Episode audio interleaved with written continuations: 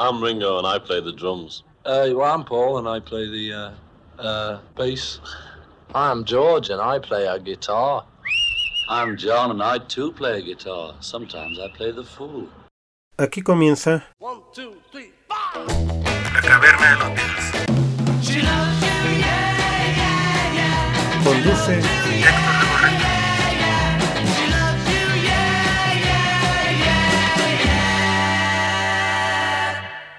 Episodio 3 de la temporada 2. En gira.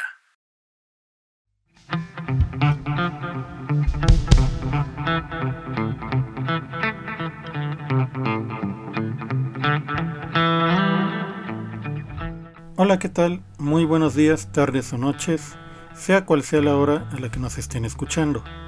Mi nombre es Héctor Legorreta y sean bienvenidos al tercer capítulo de la segunda temporada de La Caverna de los Beatles. A diferencia de lo que pensábamos, Paul McCartney no anunció ningún otro país que se integre a la gira Got Back. No hasta el momento de haber subido este episodio a las diferentes plataformas donde pueden escucharnos. Lo que sí hubo el pasado 15 de agosto fue el anuncio de una tercera fecha en Sao Paulo, que se realizará el 10 de diciembre. De esta forma, se confirma que habrá tres conciertos en dicha ciudad carioca, el 7, 9 y 10 de diciembre, con lo que Paul McCartney realizará en esta gira 7 conciertos en Brasil y llegará a 36 conciertos en 8 giras en el país sudamericano. Existe una incertidumbre global sobre si Paul McCartney abrirá más conciertos en otros países y cuáles serían estos.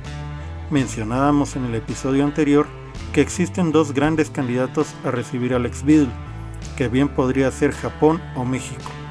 Pero hasta el momento, más allá de los rumores que corren en redes sociales para tener visitas y likes, no hay nada escrito, ni mucho menos algo confirmado. Por lo pronto, veremos si en las próximas horas existen noticias en torno a nuevos puntos de la gira. Así, comenzamos el programa del día de hoy con una interpretación de la canción Eight Days a Week, realizada por Paul McCartney el 25 de noviembre de 2014 en el Allianz Parque en Sao Paulo, Brasil, durante la gira Outer. Comienza La Caverna de los Beatles.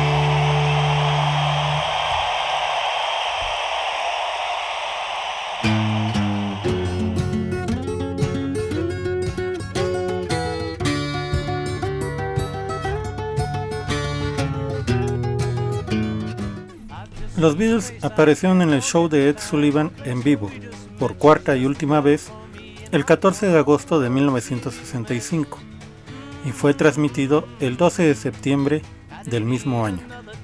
Fueron conducidos al estudio 50 de CBS TV en la mañana del 14 de agosto de 1965, en un convoy de, de limusinas. Los ensayos se llevaron a cabo de 11 de la mañana a 2 de la tarde ya que los Beatles no estaban contentos con el balance de sonido inicial y continuaron trabajando hasta que estuvieron satisfechos. Se llevó a cabo un ensayo general a partir de las 2 y media de la tarde, frente a una audiencia de estudio de 700 personas, y el espectáculo en sí se grabó a partir de las 8.30 de la noche. Los Beatles interpretaron seis canciones: I Feel Fine, I'm Down, Act Naturally, Ticket to Ride, Yesterday y Help. Hubo un breve descanso después de Act Naturally, después de lo cual los Beatles regresaron para interpretar las tres canciones restantes con un escenario diferente. Ticket to Ride incluyó una larga introducción durante el cual las cámaras enfocaron a cada miembro del grupo. Paul McCartney cantó Yesterday con un acompañamiento de trío de cuerdas pregrabado, después de lo cual John Lennon comentó, gracias Paul, eso fue justo como le gusta. Lennon, mientras tanto, olvidó algunas de las letras de Help. Al respecto, Paul McCartney comentó en The Late Show con David Lederman en julio de 2009. Comienza cita. El público estaba ahí y éramos muy nuevos en Estados Unidos. Nos encantaba, pero un poco asustados, y tuve que hacer Yesterday mi canción por mi cuenta y nunca había hecho esto. Lo haría. Siempre tenía la banda conmigo, pero de repente dijeron, vas a hacer Yesterday. Así que dije, ok. Así que estaba parado ahí. Vamos, arréglenlo. Está bien. Y el gerente de piso, el tipo en la cortina, se me acercó y me dijo, ¿estás nervioso? Dije que no. Él dijo, deberías estarlo. Hay 73 millones de personas mirando. Termina cita. Lo que escucharemos a continuación es la segunda parte del show de Ed Sullivan de 1965, grabado en el estudio 50 de CBS el 14 de agosto de ese año, y que incluye las canciones Ticket to Ride, Yesterday y Help.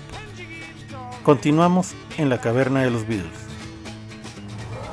Now, Ticket to Ride, Yesterday and Help. The Beatles, here they are.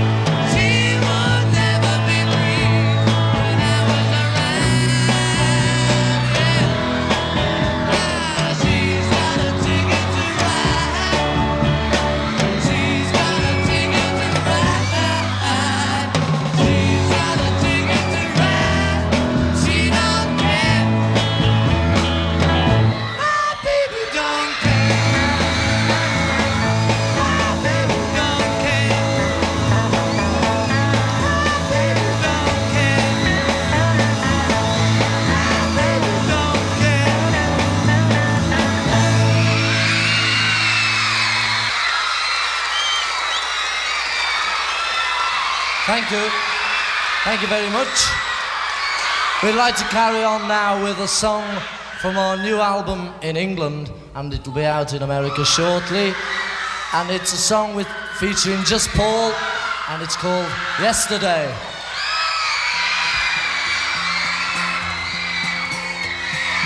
Yesterday, all my troubles seem so far looks as though they're here to stay. Oh, I believe in yesterday. Suddenly, I'm not half the man I used to be. There's a shadow hanging over me. Oh, yesterday came suddenly.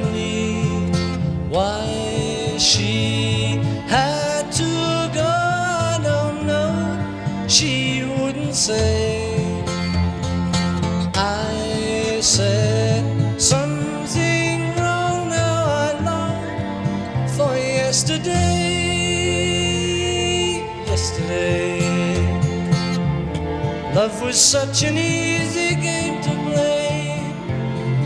Now I need a place to hide away.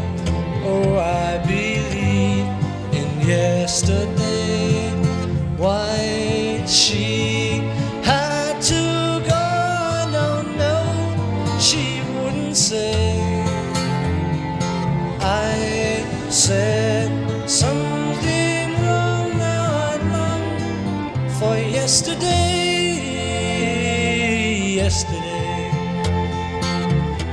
Love was such an easy game to play.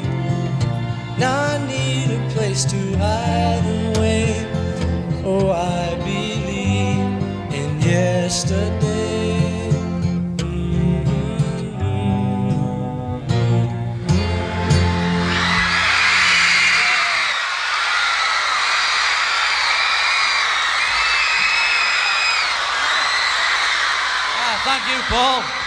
I was just like him. The next song we'd like to sing is the last one for tonight. I'd like to thank you all. It's been wonderful. It's been great. Yes, wonderful. And it's also our latest record, and it's the title song. It's also the title song from our latest film called Help.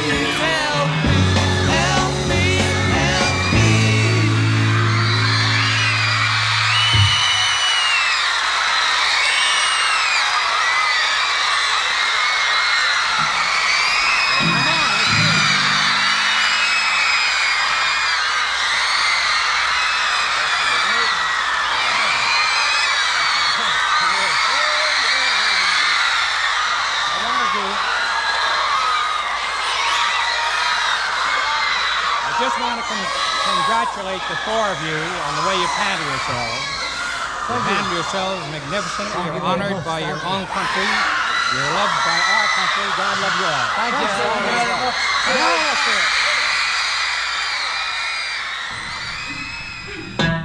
Oh, sorry.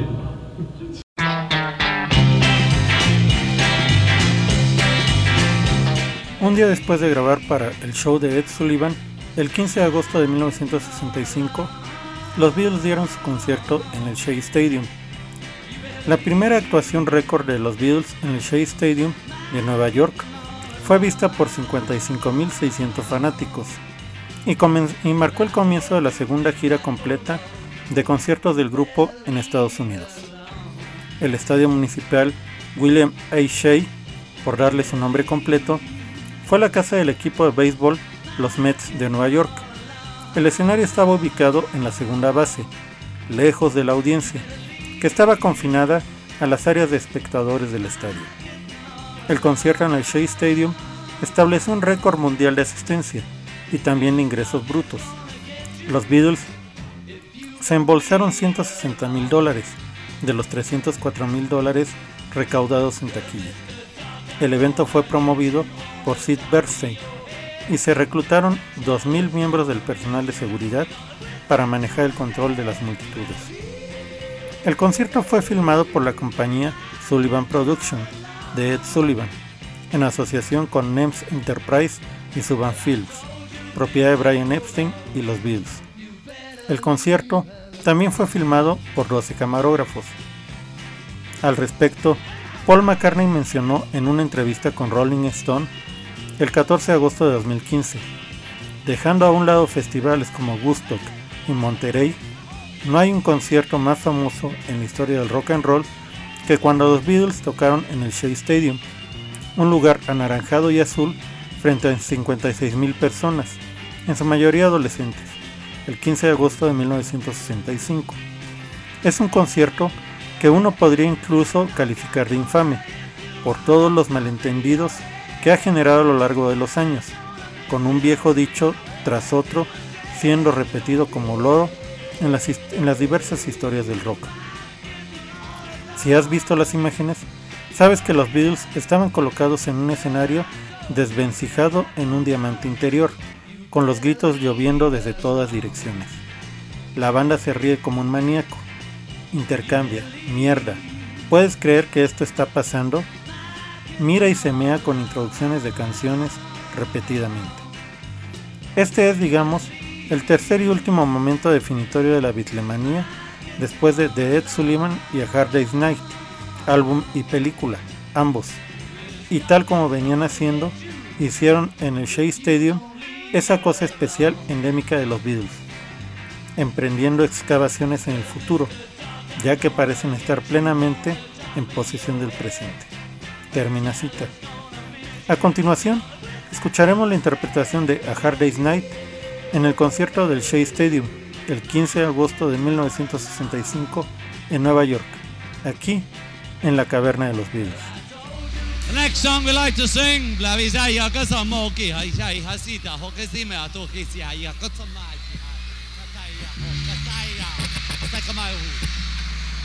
The George is ready, we'd like to do the title song from the la- first film we made. Remember that? The black and white one.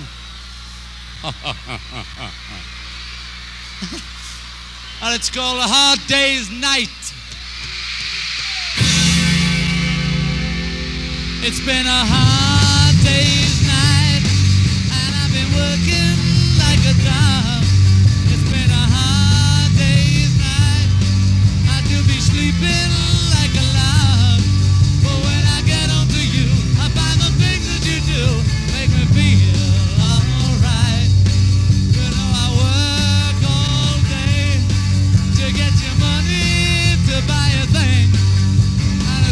just to hear you say.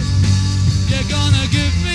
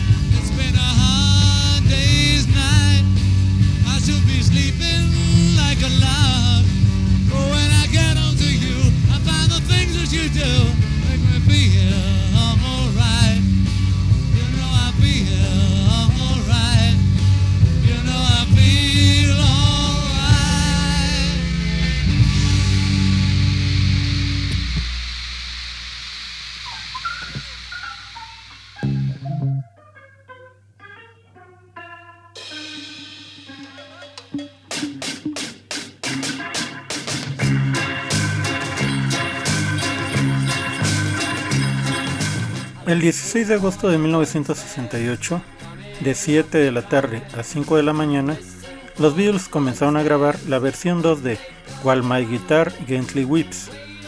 Se grabaron 14 tomas solo instrumentales con George Harrison en la guitarra acústica, Paul McCartney en el bajo, John Lennon en el órgano y Ringo Starr en la batería. La toma 14 fue considerada la mejor.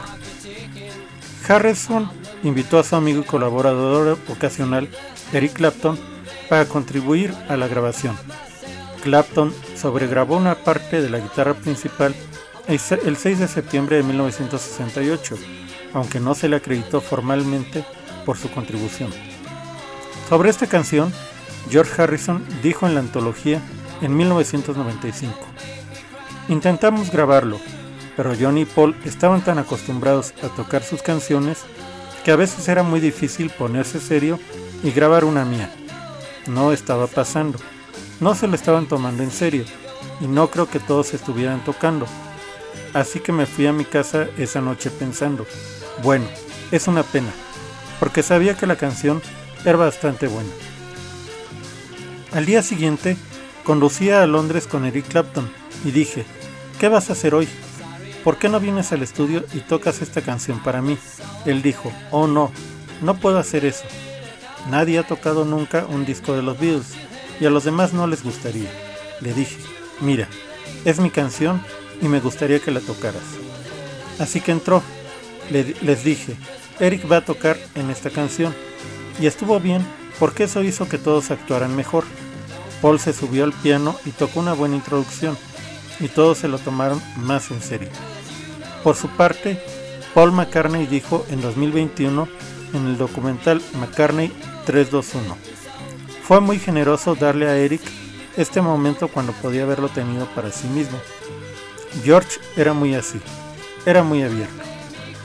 Harrison escribió While My Guitar Gently Weeps como un ejercicio de aleatoriedad inspirado en el I Ching chino. La canción transmite su consternación por el potencial no realizado del mundo para el amor universal, al que se refiere como el amor que está durmiendo. La canción, tal como la grabaron originalmente los Beatles, está en la tonalidad de La menor, cambiando a La mayor sobre los puentes. Aparte de la introducción, la composición está estructurada en dos rondas de verso y puente, con un pasaje instrumental que extiende la segunda de estas secciones de verso, seguida de un verso final y un largo pasaje instrumental que se desvanece en la grabación publicada. Todas las secciones constan de hasta 16 compases, que se dividen en cuatro fases. La canción se publicó como cara B de Obladi Oblada, una canción escrita por McCartney que también había puesto a prueba la paciencia de los Beatles durante las sesiones del álbum blanco. Este sencillo fue un éxito internacional, encabezando las listas de Australia, Austria, Suiza y Alemania Occidental, pero no fue lanzado en Gran Bretaña o Estados Unidos. Lo que escucharemos a continuación es precisamente esta canción, While My Guitar Gently Weeps, grabada por los Beatles el 16 de agosto, del 16 de agosto al 6 de septiembre de 1968. Regresamos a la caverna de los Beatles.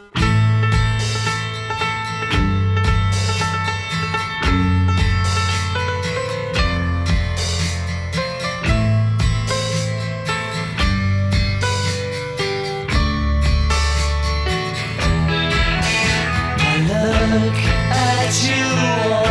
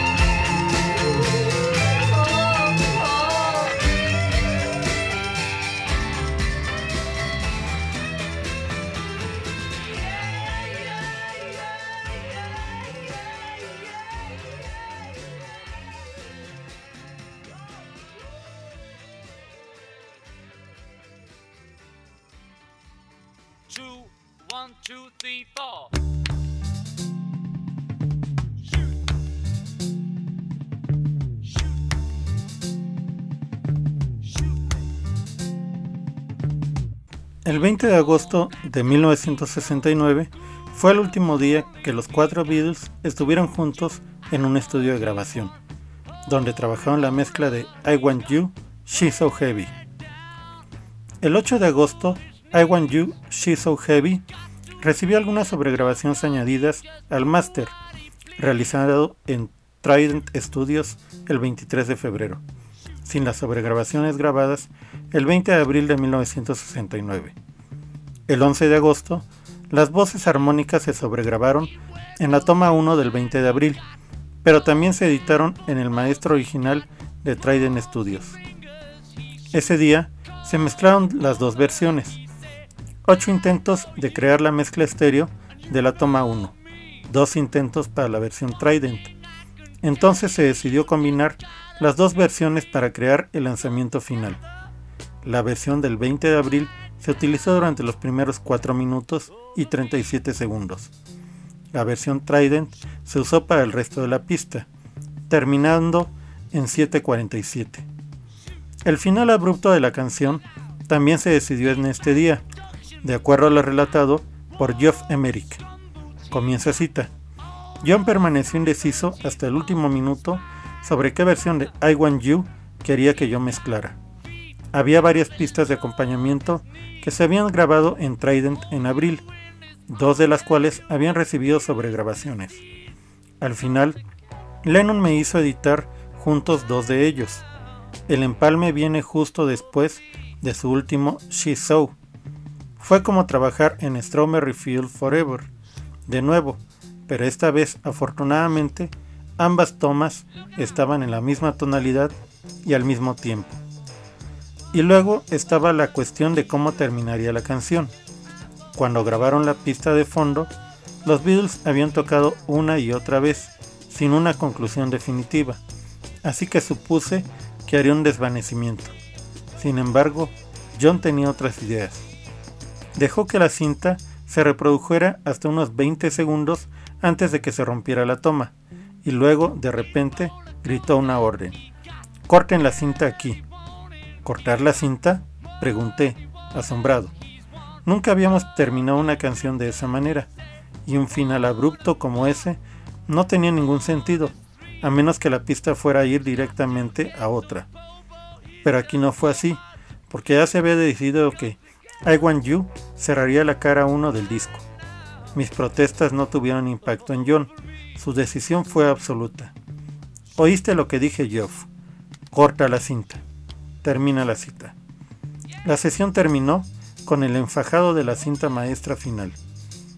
Lo que escucharemos a continuación es precisamente esta canción, I Want You, She's So Heavy, publicada en 1969 en el álbum Abbey Road.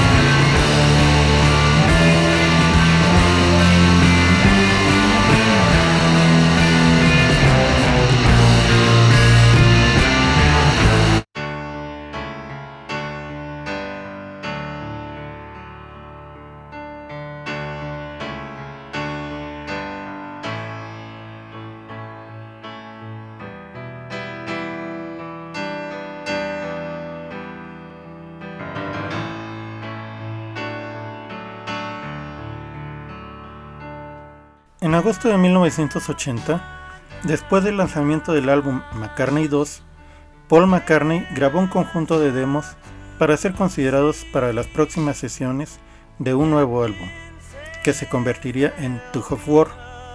Había algunas pistas muy fuertes en él, que de hecho terminarían en el álbum, o en el siguiente, Pips of Peace. También hubo algunos débiles, que, que permanecerían inéditos. Pero una de estas canciones que se estuvo haciendo demos fue Ballroom Daisy. Sobre esta canción, Paul McCartney mencionó en 1984.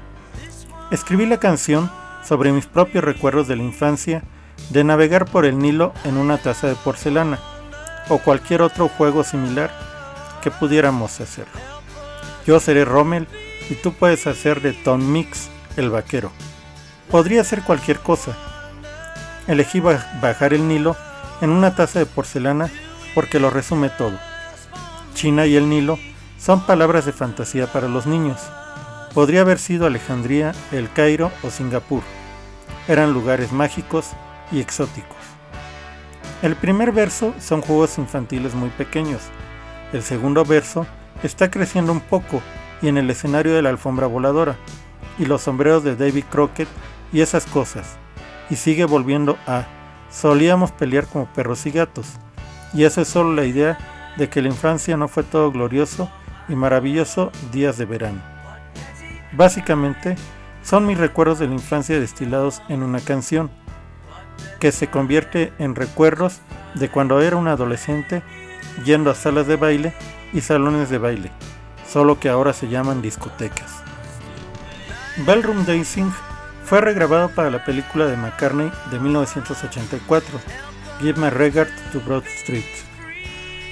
Lo que escucharemos a continuación en la caverna de los Beatles es el demo de esta canción, Ballroom Dancing, grabada en agosto de 1980 por Paul McCartney.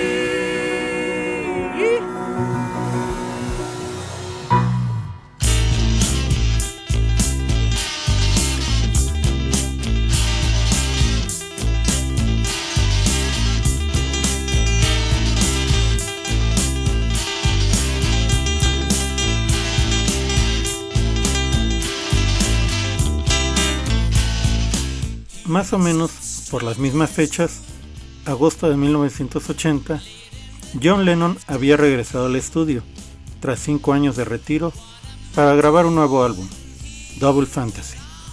Así, en la sesión del miércoles 13 de agosto, Lennon estuvo ocupado en las canciones Clean Up Time y I'm Losing You.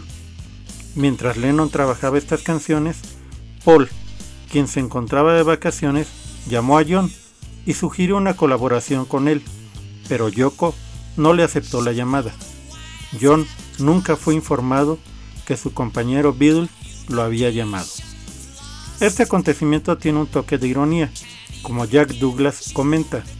De lo que yo escuché de John, él estaba buscando a Paul para escribir algo juntos. La letra de Clean Up Time hacía referencia a la vida hogareña que Lennon había adoptado después de los excesos de la Los Weekend. Había dedicado cinco años a criar a su hijo Sean y varias de las canciones de Double Fantasy hablaban de esta satisfacción doméstica. Al respecto, Lennon comentó en 1980. La canción surgió de una conversación telefónica con Jack Douglas, antes de conocerlo, antes de la sesión. Estaba en las Bermudas y hablamos de los años 70 y eso. Estábamos hablando de limpiar y salir de las drogas, y el alcohol y ese tipo de cosas. No yo personalmente, sino la gente en general. Él dijo, bueno, es hora de limpiar, ¿verdad? Y dije, seguro que lo es. Y ese fue el final de la conversación. Fui directo al piano y comencé a hacer booging y salió Clean Up Time. La pista básica de Clean Up Time se grabó el 13 de agosto de 1980. Los metales se sobregrabaron el 5 de septiembre y John grabó su voz principal el 17 de septiembre. Lo que escucharemos a continuación es la toma 7, con la guía vocal de Clean Up Time grabada el 13 de agosto de 1980 en el estudio Hit Factory en New York, Estados Unidos, aquí, en la caverna de los Beatles.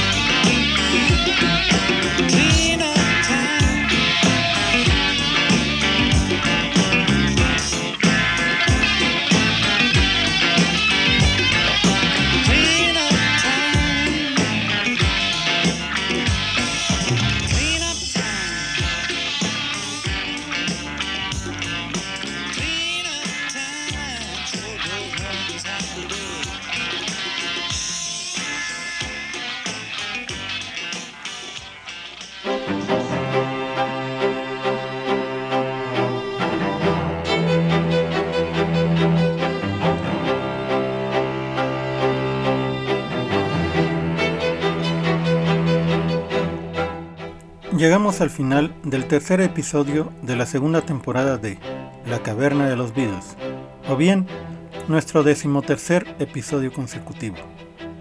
Les recordamos que, por favor, nos sigan en nuestras redes sociales en Facebook, Twitter e Instagram, en nuestra dirección arroba o búscanos también como La Caverna de los Beatles.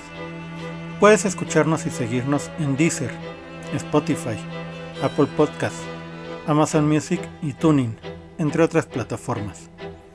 Agradecemos mucho a todas las personas que nos siguen en todo el mundo y les mandamos muchos saludos. Nos continúan escuchando en México, América Latina, España y en varios países de los cinco continentes. Gracias por contar con su preferencia. Antes de irnos, esta semana se realizó el lanzamiento oficial del cover de Let It Be con Dolly Parton, donde Paul McCartney y Ringo Starr participaron, tanto con voces como tocando algunos instrumentos en la canción. En las redes sociales de Dolly Parton, el pasado viernes 18 de agosto publicaron ¿Hay algo mejor que cantar Let It Be con Paul McCartney, quien escribió la canción? No solo eso, toca el piano. Bueno, se puso aún mejor cuando Ringo Starr se unió en la batería. Peter Frampton en la guitarra y Mick Fleetwood tocando percusión.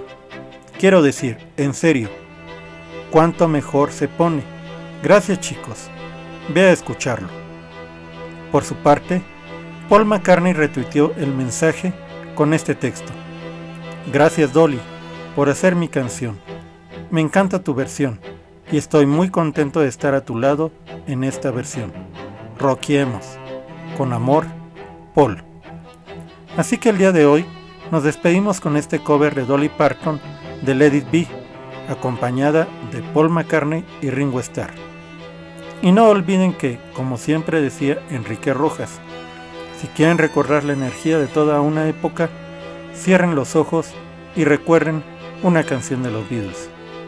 Gracias por escucharnos y nos vemos en el siguiente episodio. Hasta la próxima.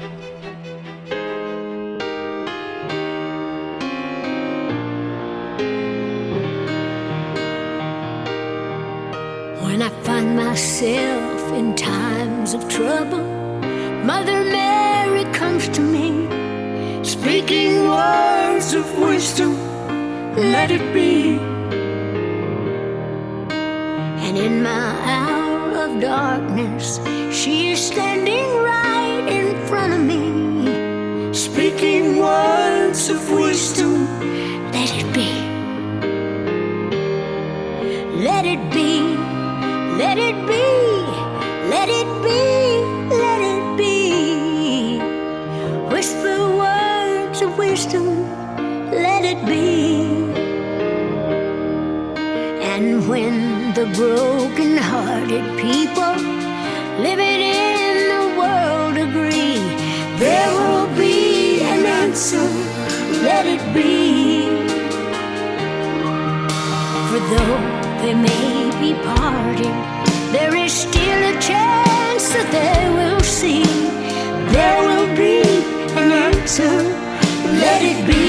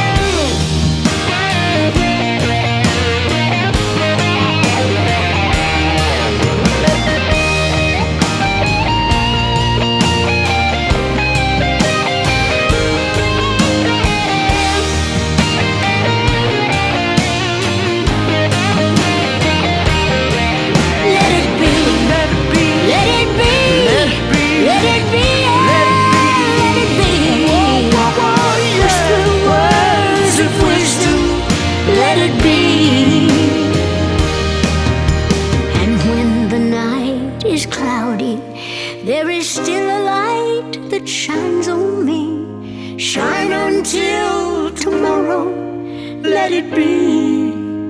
Yeah, yeah, yeah, I wake up to the sound of music. Mother Mary comes to me, speaking words of wisdom. Let it be.